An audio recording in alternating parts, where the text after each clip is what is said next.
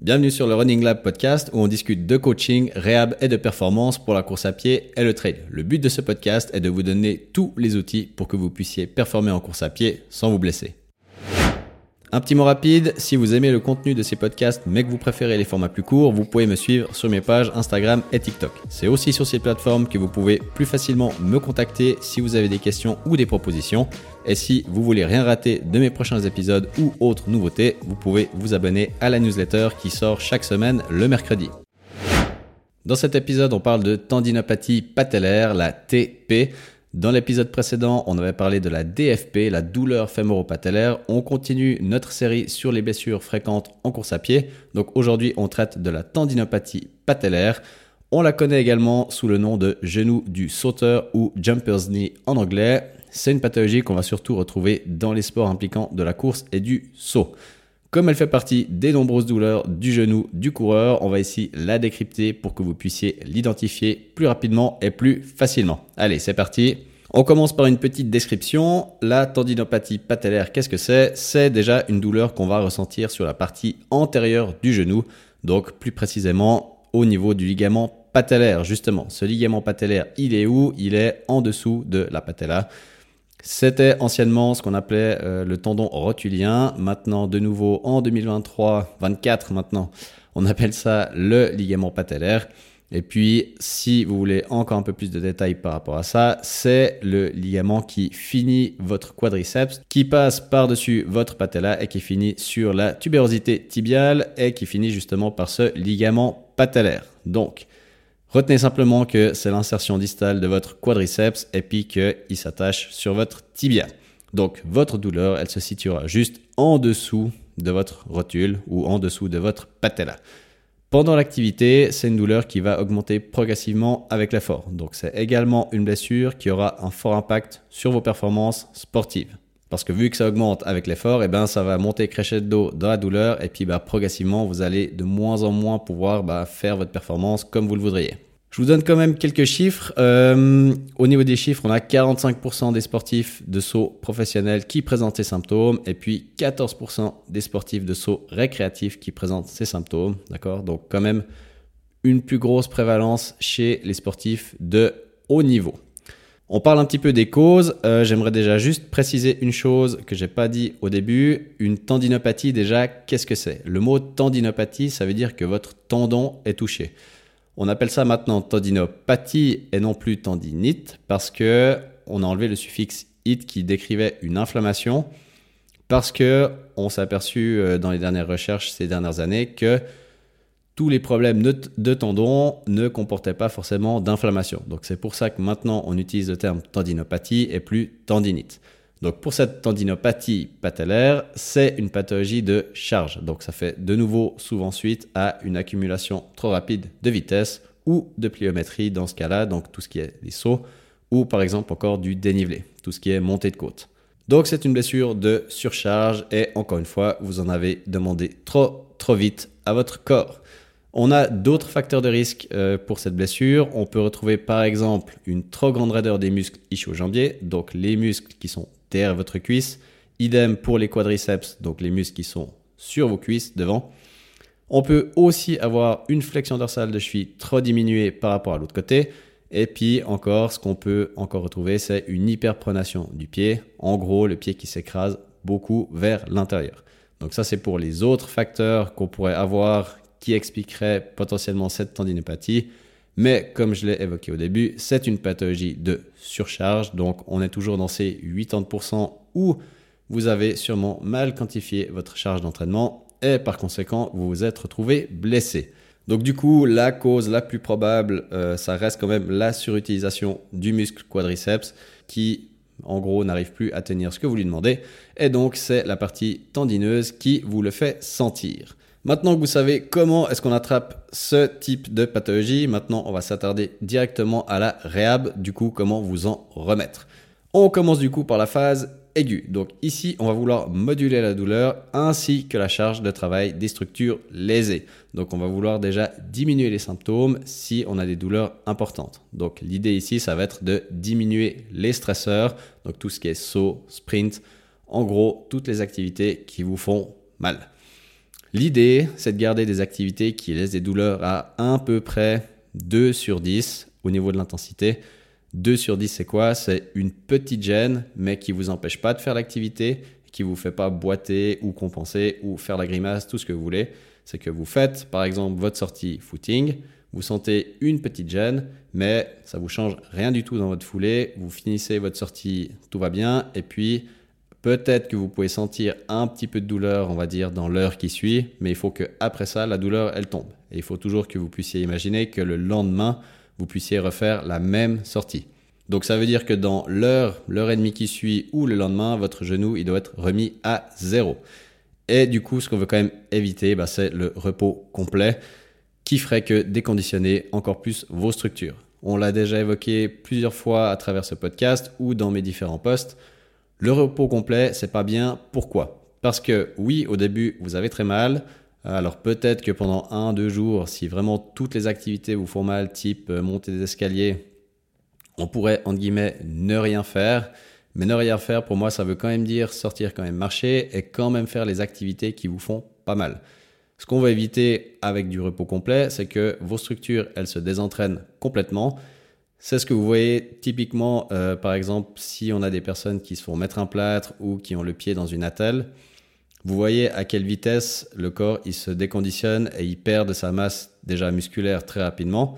Mais c'est également le cas pour tout ce qui est des réflexes, de la réactivité et tout ce genre de choses. Donc, ce qu'on veut éviter après une blessure, c'est le repos complet parce que on veut éviter après de devoir trop travailler ou plus travailler que ce qu'on devrait parce que, bah, en guillemets, votre corps, il s'est mis en mode fainéant. Il a déjà perdu trop de force, trop de réactivité et après, bah, il faut récupérer tout ça. Donc, le plus vite on arrive à garder le mouvement et à bouger, le mieux ce sera pour votre récupération aussi. Mais gardez toujours en tête cette règle des 2 sur 10 niveau douleur. Un petit mot rapide, je fais aucune pub pour faire parler de ce podcast parce que je suis persuadé que le bouche à oreille, c'est le meilleur moyen de partager mon message et surtout de trouver les vraies personnes concernées. Alors si je n'ai qu'une demande à vous faire, c'est de partager ce podcast autour de vous et de me taguer dans vos posts quand vous le faites. Ça vous prend qu'une minute, mais ça représente énormément pour moi. Et vous aider par la même occasion des tonnes de coureurs et coureuses autour de vous qui vous seront peut-être reconnaissants d'avoir partagé ce contenu. Donc, qui dit pas de repos, dit déjà par contre exercice qu'on pourra commencer à faire avec des modalités en isométrie. Par exemple, sur des exercices comme la chaise ou le squat, qui sont des exercices qui vont venir mettre euh, en tension votre quadriceps, qui vont venir faire travailler votre quadriceps, et plus précisément eh bien, votre ligament patellaire. Donc, par exemple, si on prend des séries en isométrie de chaise ou de squat, ce sera des séries qui ressembleront à du, par exemple, 5 fois 30 à 45 secondes et où de nouveau la douleur, elle ne doit pas dépasser les 2, 3 sur 10. C'est un exercice que vous pouvez faire après facilement 3-4 fois par jour si les douleurs n'augmentent pas. Et puis, euh, l'idéal après, si vous avez accès à un fitness, ce serait pouvoir même faire ce genre d'exercice sur une leg extension. Donc ça, c'est la machine où vous devez euh, tendre la jambe en étant assis où vous sentez du coup vos quadriceps qui fument, pour faire ce même protocole de 5 fois 30 à 45 secondes. Et puis, si vous n'avez pas accès à ce matériel, eh bien, la chaise et les squats, ce sera déjà très bien. Donc, de nouveau, là, je vous donne des idées de protocole. Après, ce sera à vous d'ajuster en fonction de vos douleurs, en fonction de votre tolérance. Et puis, aussi au niveau de la fréquence, là, je vous ai dit 2-3 fois par jour. Après, si vous voyez qu'après déjà une série, vous avez les douleurs qui augmentent au plafond, eh bien, vous en ferez pas 3-4 fois par jour, d'accord? Donc, réfléchissez un poil aussi. Gardez toujours en tête ces 2 sur 10 niveau douleur et que la douleur max une heure et demie après, elle doit disparaître, d'accord?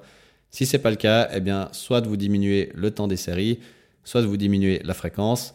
Si vous avez des doutes de nouveau par rapport à tout ça, faites-vous suivre par un physiothérapeute ou un spécialiste euh, du sport, si possible de la course à pied pourra vous aiguiller pour que vous ayez le traitement approprié. Pour la partie course à pied, on va simplement stopper temporairement les activités comme le sprint ou encore le dénivelé. On recommencera par faire du volume sur surface plane et puis le tout devra évidemment être quantifié pour ne pas aggraver les symptômes. Au début, on fera plusieurs sorties courtes de 15-20 minutes, 4 à 6 fois par semaine. Ça, c'est ce que je mets dans augmentation du volume, donc des séries courtes, mais beaucoup dans la semaine. Comme ça, vous infligez un petit peu de stress à votre corps, mais pas trop. Et comme ça, il encaisse toujours un petit peu plus sans que vous commenciez directement avec une sortie de 45 minutes. On passe maintenant à la phase 2. Si je devais juste faire un petit récap de la phase 1, ce qu'on veut, c'est diminuer les stresseurs, recommencer tout doucement à charger les structures lésées, et puis déjà faire toutes les activités que vous pouvez faire qui sont en dessous de 2 sur 10 niveau douleur. Phase d'adaptation numéro 2, là on va commencer à recharger un peu plus progressivement les tissus pour les rendre plus tolérants. Dans cette phase, on va vouloir recharger progressivement le tendon et du coup, on va le faire à travers un protocole qui s'appelle HSR pour Heavy Slow Resistance, qui est actuellement en gros la méthode la plus documentée et utilisée pour renforcer vos tendons. En deux mots, vous allez pousser du lourd lentement. On évoluera du coup du travail isométrique vers un travail isotonique, donc avec des mouvements dynamiques, des répétitions. Mais de nouveau, ça va dépendre de l'évolution de vos symptômes. Et puis, de nouveau, tout le monde ne réagit pas de la même chose à ces modalités et les exercices. Donc, le mieux, c'est de vous faire encadrer par un professionnel de la santé. Juste un petit mot par rapport à ce heavy slow resistance. Pourquoi on fait du lourd? Parce que le tendon, c'est une structure, on va dire, un peu plus euh, ce qu'on appelle viscoélastique. Donc, imaginez ça un peu comme de la pâte à modeler un peu dure il faut beaucoup de force pour qu'on arrive à moduler un peu ces euh, structures-là, différemment du muscle qui, lui, peut très vite être en gros contracté, même avec des petites charges. Quand il s'agit de tendinopathie et qu'on veut travailler sur des tendons, on doit mettre du lourd. Donc oui, ce sera peut-être pas marrant, ce sera dur, mais c'est aussi grâce à ça que vous pourrez enfin cibler vos tendons et pas avoir des blessures qui restent chroniques ou qui sont euh, à répétition et que vous faites chaque six mois. Pour la partie course à pied, vous pouvez gentiment reprendre un peu de dénivelé dans vos sorties, toujours à condition de garder des douleurs qui restent supportables et que vous ne sentez pas après pendant toute la journée. On a dit toujours max une heure et demie après l'effort. Le but, ce sera toujours de continuer à faire du volume en restant en endurance de base, en gros zone 2. Vous pouvez également vous faire analyser votre foulée pour voir s'il y a des choses qui peuvent être modulées pour réduire vos symptômes à court terme et ou long terme. À nouveau, il faudra également respecter le principe de surcharge progressive et quantifier votre stress pour être sûr de ne pas brûler les étapes et vous enflammer trop vite. Pour la foulée, de nouveau, essayez de trouver un spécialiste euh, de la course à pied qui saura vous dire vos comportements d'impact au sol, ce que vous pouvez peut-être modifier temporairement dans votre foulée pour que ça soulage les symptômes. De nouveau, c'est pas dit que ces changements-là, vous devrez les garder à vie, mais c'est peut-être des petits changements qui vous feront la diff pendant peut-être 2-3 semaines, le temps de pouvoir recommencer à courir et ensuite vous pourrez repartir dans votre schéma normal. Donc à vous de voir si euh, vous pouvez vous le permettre une petite analyse de course. Une fois qu'on a fini cette phase 2, donc là on est déjà pas mal, on a réussi à gentiment recharger vos tissus, on recommence à courir plus ou moins euh, comme avant, peut-être pas encore comme avant, mais on y est presque et on passe du coup maintenant à la phase de réathlétisation. Cette phase, ce sera simplement la progression de la phase 2. Donc on va simplement plus charger dans les exercices euh, au niveau renfort et on va augmenter euh, tout ce qui est intensité, volume dans la course à pied. Donc pour la partie exercice, on progressera simplement sur les charges dans la difficulté des exercices, mais on va surtout commencer à ajouter la partie pliométrie qui est la plus contraignante pour vos tendons. La pliométrie, c'est un peu le boss final de la tendinopathie parce que c'est un peu ce qui vous dira si vos tendons ils sont prêts ou pas à encaisser les stress liés à tout ce qui est saut, sprint, course à pied. Parce que chaque fois, c'est un gros mouvement d'énergie qui est emmagasiné et redonné par vos tendons. Donc, la pliométrie, c'est, voyez ça comme le boss final de votre réhab au niveau des exercices. Si vous savez que vous arrivez à tenir plusieurs exercices de pliométrie de nouveau avec des douleurs toutes supportables et qui s'enflamment pas dans leur ennemi après, vous savez que vous êtes en gros quasiment bon pour revenir à votre niveau de course à pied que vous aviez précédemment.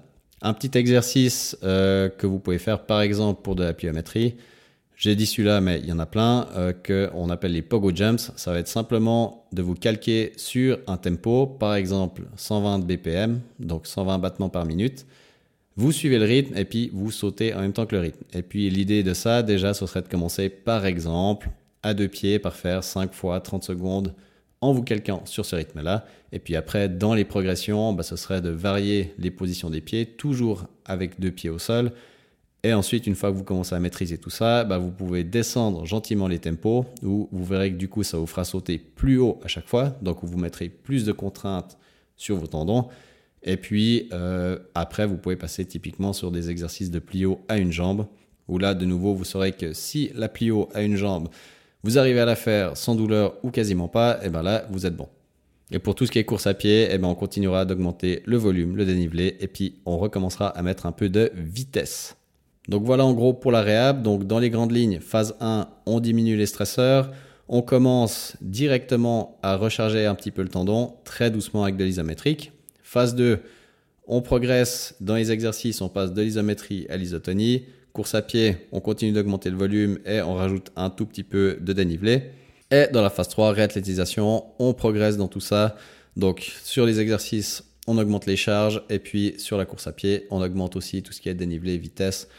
On revient en gros au niveau qu'on avait avant, mais gardez toujours en tête que euh, après une phase de réhab, quand vous arrivez de nouveau à courir comme avant, on va dire que imaginez qu'on est de retour à votre 100%, c'est quand même votre 100% où vous avez été blessé, d'accord? Donc l'idéal après, ce serait de continuer à avoir un travail de renforcement à côté de vos entraînements de course à pied, de continuer aussi en course à pied à vous exposer à d'autres euh, stresseurs ou d'autres contraintes que ce que vous faites d'habitude.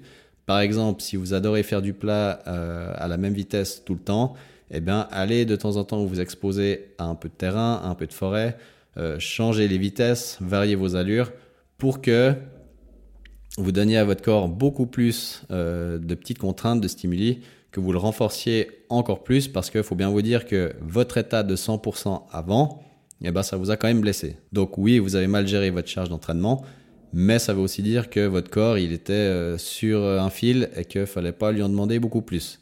Donc pour la suite, pensez qu'une fois que la réhab est finie, vous êtes de nouveau à votre 100%, mais nous, ce qu'on aimerait, c'est que vous soyez à 120%, 130%, mieux que ça pour que bah, vous puissiez plus encaisser et que vous puissiez déjà, un, progresser en course à pied et deux, surtout, bah, diminuer vos risques de blessure et qu'il n'y ait pas à chaque fois un petit moment où si vous êtes un peu moins bien pendant une semaine, eh ben, vous risquez la blessure. D'accord? Donc pensez à ça. Pensez que le renfort, ça fait partie de l'entraînement du coureur, ça doit faire partie de l'entraînement du coureur. Et quand vous courez, ne faites pas toujours la même chose, variez les plaisirs, variez les terrains. Et c'est ça qui vous rendra plus fort, plus polyvalent, plus résilient et qui diminuera grandement votre risque de blessure. Au niveau de la durée, comme d'habitude, pour tout ce qui est des blessures de charge, de répétition, c'est toujours très dur de donner une durée parce que, de nouveau, plus c'est pris vite, plus on identifie vite euh, la blessure, plus vite on peut s'en mettre, d'accord? Donc de nouveau, ça peut par exemple prendre une à deux semaines si on l'identifie très vite et qu'elle est très... Euh, on va dire, encore légère et qu'elle ne nous fait pas trop mal. Par contre, si on a des grosses douleurs et qu'après on retombe dans un espèce de cercle de je fais rien pendant trois jours, je réessaye de courir, ça me fait mal, donc je refais rien pendant trois jours, etc. Là, ça peut devenir chronique, on peut l'attirer sur plusieurs mois. Donc, si vous voulez de nouveau la pire fourchette du monde, je dirais que ça peut aller de deux semaines à 3, 4, 5, 6 mois si euh, c'est pas très bien pris en charge, d'accord? Donc, si vous êtes sûr de vous, que vous arrivez à identifier ça très vite et que vous vous connaissez bien, je pense qu'en moins d'un mois, ça peut être réglé. Par contre, si euh, peut-être vous manquez de connaissances ou vous n'êtes pas sûr euh, d'arriver à faire votre réhab tout seul, eh bien, allez voir un médecin du sport, allez voir un physio du sport spécialisé en course à pied, euh, qui lui pourra vous aiguiller et qui vous donnera le bon traitement, s'il est bon. et puis comme ça, vous êtes sûr au moins de faire juste et de ne pas risquer de traîner cette blessure pendant trop longtemps. Voilà, donc petite conclusion sur cette tendinopathie patellaire, à différencier de la douleur fémoro-patellaire. Ici, on parle bien de votre tendon.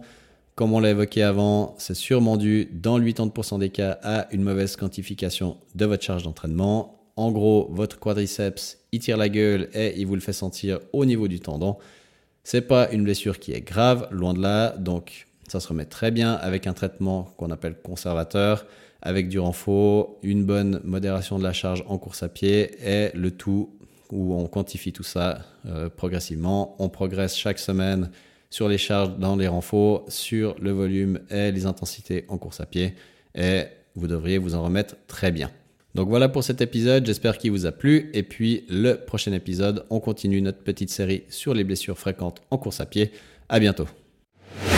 Un petit mot rapide, je fais aucune pub pour faire parler de ce podcast parce que je suis persuadé que le bouche à oreille, c'est le meilleur moyen de partager mon message et surtout de trouver les vraies personnes concernées. Alors si j'ai qu'une demande à vous faire, c'est de mettre votre meilleure note et votre meilleur commentaire à ce podcast si vous pensez qu'il le mérite. Ça vous prend qu'une minute, mais ça représente énormément pour moi. Et vous permettez par la même occasion à des tonnes de coureurs et coureuses autour de vous de découvrir ce contenu.